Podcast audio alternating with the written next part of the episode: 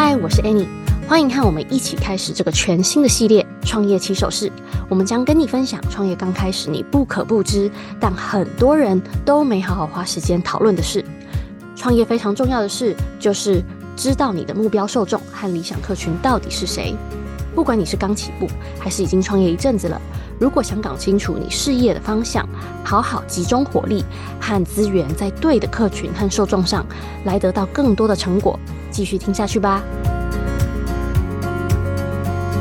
嗨，你正在收听可颂迷迷行销，我是 Terry，我是 Annie，我们一个在台湾，一个在加州，是姐妹，也是创业好伙伴。我们的目标就是帮你把网络行销和品牌经营变简单，帮了几千位女创业者，也建立了带来美金几十万年收入的网络事业后，在这里，我们将与你分享女创业者背后无滤镜的真实面。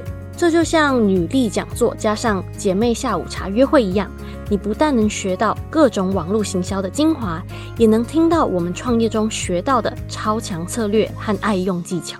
我们还会偷偷分享现在在工作和生活上学到的大小事，通通直接告诉你。准备好得到满满的收获和行销实用的关键步骤了吗？那就来一个可颂，或带给你能量满满的点心，一起来聊聊吧。你知道吗？要行销你的产品或服务，要经营品牌，你需要知道你在跟谁说话，对吧？因为如果你知道你在和谁说话，在行销给谁，你就能够更有效的表达，和你的受众和客群连结，带来事业的成长，对吧？除了行销，我们再退一步来看，如果你不知道你的受众、你的目标受众和呃理想客群到底是谁，你又怎么能够知道要怎么包装你的服务啊和专业，要做出什么产品才吸引人，要怎么行销才能让人想买单呢？想要回答这些所有很重要的问题，第一步就是要先搞清楚你的目标受众，也就是你的理想客群。你的目标就是透过你的事业和商品或服务来服务受众和客群，对吧？所以，如果你不清楚他们是谁或他们想要什么，当然就没办法做出让人想买的东西啦。不清楚自己的目标受众，表示你的事业没有明确的方向，而且没有办法。有稳定的订单和客源。那如果不知道你的目标受众就创业，这就像蒙着眼睛打地鼠一样，诶，打中的几率很低，因为你根本不知道要往哪里打，对吧？所以找出你的目标受众，就是找出你事业的 focus，这样子你就可以集中火力，瞄准受众，有效的运用你的资源，达到最大的效果。那用另外一个角度来想。那如果我问你在你住的地方哪一间咖啡厅最棒啊？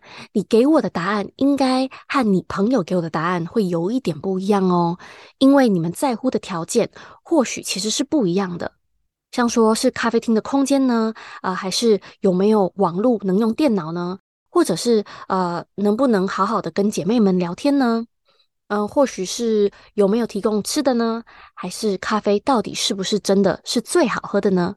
那咖啡好不好喝，其实是不是也很看人口味，对吧？所以呢，我们每个人在买东西的时候，在乎的条件真的都不太一样。所以，身为创业者，想要脱颖而出，要先找到你的目标受众，找到他们在乎的点，呃，找出让他们听到你、看得到你的有效方法，透过有效的行销，才让他们看见，对吧？所以呢，想成为客群的第一选择，想在市场脱颖而出，就是要先了解你的目标受众和理想客群。那现在呢，你知道了找出目标受众对于事业成功和奠定你事业的方向的重要性。让我们先从下面两个层面来分析你的受众，好吗？首先，先了解目标受众的人口统计资料。这些数据通常能告诉你他们在外的条件和身份，像说年龄啦、性别、种族、收入水平、居住地、嗯、国籍啦、婚姻状况、教育水平、就业状态，呃，或是宗教信仰，或者是呃不同的世代，像说婴儿潮世代、X 世代、千禧世代和 Z 世代这样子。那创业者们通常会从呃受众的人口统计资料下手来定义他们的受众的目标受众，OK？但现在呢，大部分事业的服务对象啊，他们的人口统计资料已经真的不再像以前那么的一致或固定。呃，你想想哦，是不是很多品牌和事业都是跨地区、跨收入或跨年龄层的，对不对？这不是只是大品牌而已哦，连小众品牌或甚至街口的咖啡厅，他们的受众和客群真的都不见得是单用呃刚刚所谓的人口统计资料就可以区分出来的哦。所以呢，单搜集人口统计资料并不能帮助你精准的找到锁定的群众受众，OK？而心理特征才是最重要的关键资讯。所以，心理特征包括人们内在的特质的资讯，像说，呃，他们的生活方式、兴趣、梦想啦、想法、价值观等等。所以，想要索取完整的列表，记得去 Show Note 点击这集 Podcast 的网页哦。那这些呢，或许听起来有点抽象，可是别担心，我在这里呢，要给你十个超准的问题，让你更深入的去了解你的受众在生活和工作上共同面临的现况，OK？让你立刻起步来找出你的梦想客群和目标受众，准备好了吗？好，首先呢，我们先来想想，谁能从你的专业或商品得到最多的好处呢？你可以想想哦，哪些人会从你卖的东西获得最大的帮助，或是谁特别看重你的专业？也可以想想这些人目前的呃处境啦和境况。或许他们是刚刚创业的事业经营者，或者同一呃行业的创业者，或者他们刚经历过呃某种类似的人生转变，他们的事业可能 also 正在呃处于某个非常相似的阶段。或许呢，他们正面临人生的转捩点，这都有可能哦。谁的处境和现况和你相似，而会有深刻的连结呢？这也是可以考虑的。OK，再来，接下来第二个问题，他们面临的最大困难是什么呢？揭开他们最大的痛点和挑战是这个关键。OK，他们目前遇到了什么样的困难？是什么事情让他们每天晚上烦恼的睡不着觉呢？或者是什么原因让他们一直没有办法来实现他们或达到他们的目标呢？用这些问题来找出他们最希望解决的问题。再来第三个问题，他们最渴望的是什么呢？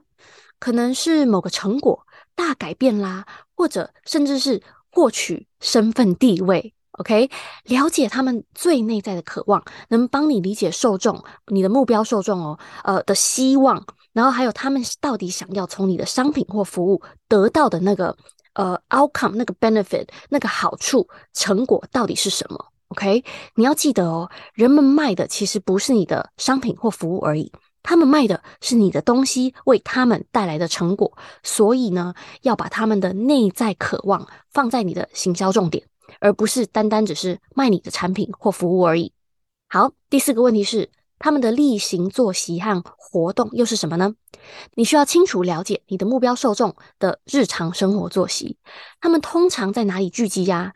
呃，做些什么？又喜欢怎么过周末和假日呢？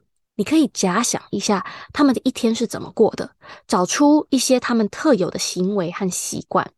呃，包括平常获取资讯的来源啦，他们会阅读杂志、书籍或部落格吗？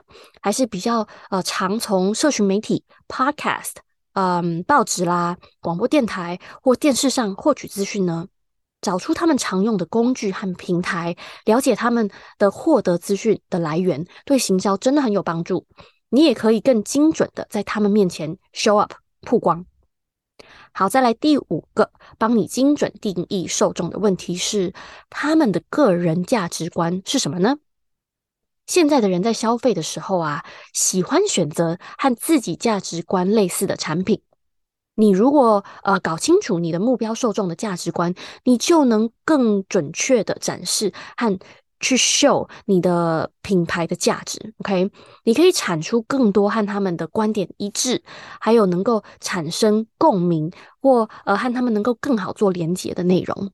第六个关键的问题是，他们对呃市场现况的感觉如何呢？对于购物的选择啊，和市场整个风气，他们有没有特别的感受？像说，或许有太多繁杂的选项，让他们感到选择障碍和疲惫，或者他们经常受到业者的推销，感到厌烦，但却无可奈何，对吧？呃，或者也许是商品或服务的复杂。技巧啊，或资讯，让他们感到困惑，或常常不知所措，只好硬着头皮相信 sales。OK，那也有可能，呃，因为以前失败的尝试和购物的经验，就觉得 overall 就是很失望，还是说大部分都感觉良好，带着兴奋和非常期盼的感觉在做选择。你可以用这些资讯找出你在市场上的竞争优势和机会，看看有没有还没有被满足的心理需求。你可以透过品牌和行销来填补这个空缺，这可能是让你与众不同、脱颖而出的关键哦。像说修车，常常都让人有听没有懂，对不对？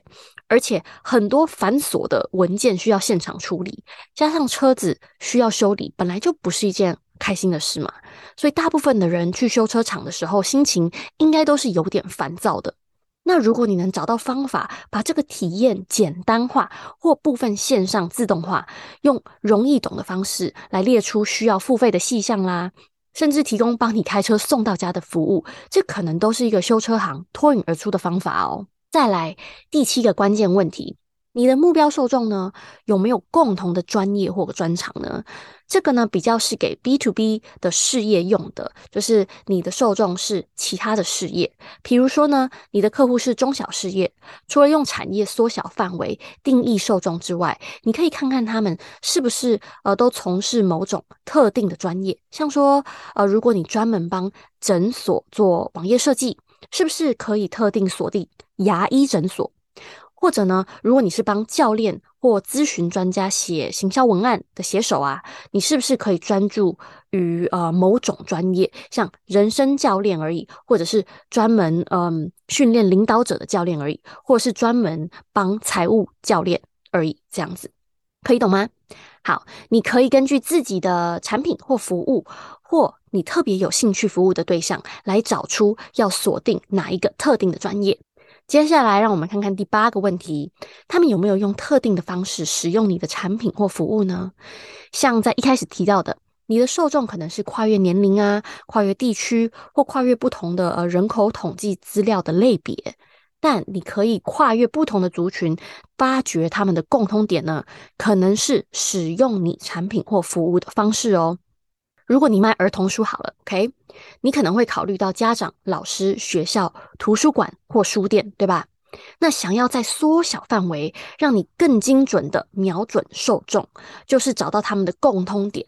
所以呢，你的受众可能是家长、老师、学校、图书馆和书店，没错，但只限于那些想要轻松获得不同的新书的受众哦，而且又重视能方便的轮替书的选择，然后有很简单的方式替换，或者是嗯，去嗯 donate 去捐掉不需要的书，OK，就不用烦恼没空间放旧的书。对吧？所以或许是这样子的使用方式，来让你 narrow down，来让你嗯更精准的找到你的受众。第九个问题是，你擅长什么呢？你可以根据自己的优势来缩小目标受众的范围哦。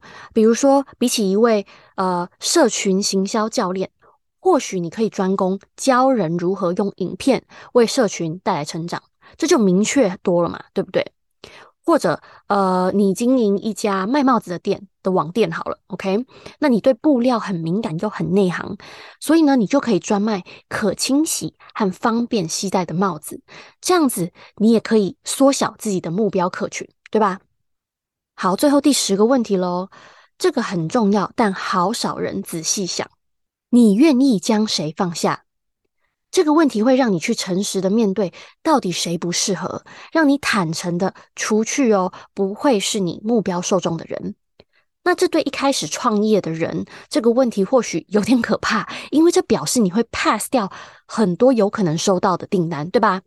但放弃不适合的人，你可以进一步缩小目标受众的范围，表示这些人应该没有那么重视你的专业或产品的价值。Anyway，呃，或者他们其实并不能从你卖的东西中得到最大的好处。OK，所以呢，与其花时间在他们身上，倒不如把你的时间和精力和资源花在刀口上，在对的人身上，会给你的事业带来成长的人事物身上，对吧？